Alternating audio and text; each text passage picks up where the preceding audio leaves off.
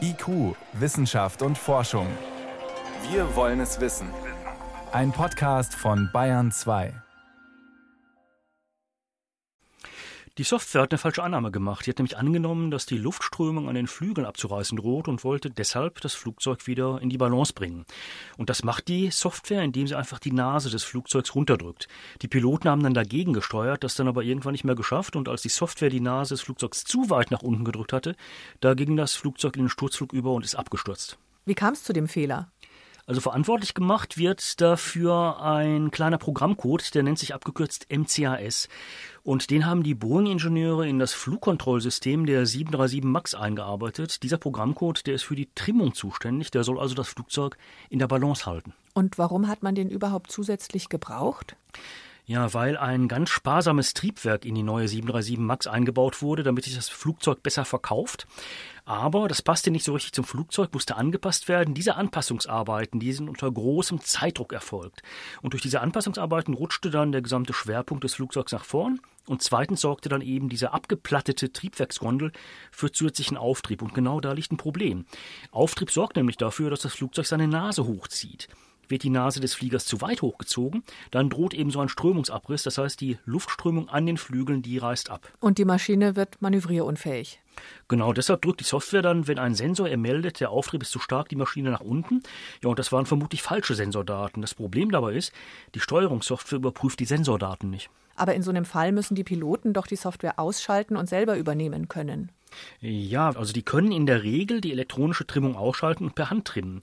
Diese Handtrimmung haben auch zwei andere Piloten gemacht, die hatten dasselbe Problem mit ihrer 737 MAX. Warum die Lion Air Piloten die elektronische Trimmung nicht abgeschaltet haben, das wissen wir nicht. Vermutlich Stress. Wir wissen allerdings, dass die Herstellerin Boeing nur unzureichend über die eingefügten Programmzahlen informiert hat.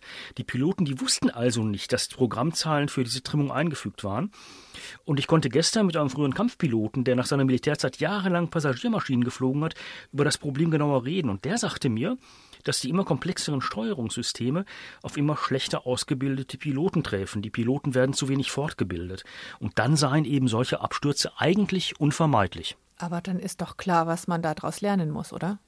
Ja, zum einen reicht es einfach nicht aus, Programmcode in so ein Steuerungssystem einzufügen und darauf zu hoffen, die Piloten lesen dann schon die technische Dokumentation irgendwann mal. Die müssen außerdem auf solche Systeme neu trainiert werden, die Piloten, und zum anderen muss solche Software besser getestet werden. Im Fall dieser Software, die nachträglich eingeführt wurde, da waren die Probleme ja einige Wochen vor dem Absturz der Lion Air bekannt. Die Piloten hatten das berichtet und ihre Trimmung eben abgeschaltet. Und hat Boeing damals dann darauf reagiert? Nein, haben die überhaupt nicht. Und jetzt haben sie darauf verwiesen, so eine Information zu dieser Software sei ja dann in die Handbücher eingearbeitet worden. Nur lesen die Piloten das natürlich nicht, wenn sie es nicht wissen. Und hm. lesen reicht eben nicht. Ein Pilot muss dann nochmal in den Simulator. Außerdem brauchen wir eben bei Fliegern immer eine Mehrfachredundanz. Also bei den Computern, bei der Hardware haben wir das. Da sind in der Regel mal drei Computer eingebaut. Wenn zwei ausfallen, läuft einer noch. Bei der Software haben wir das eben nicht.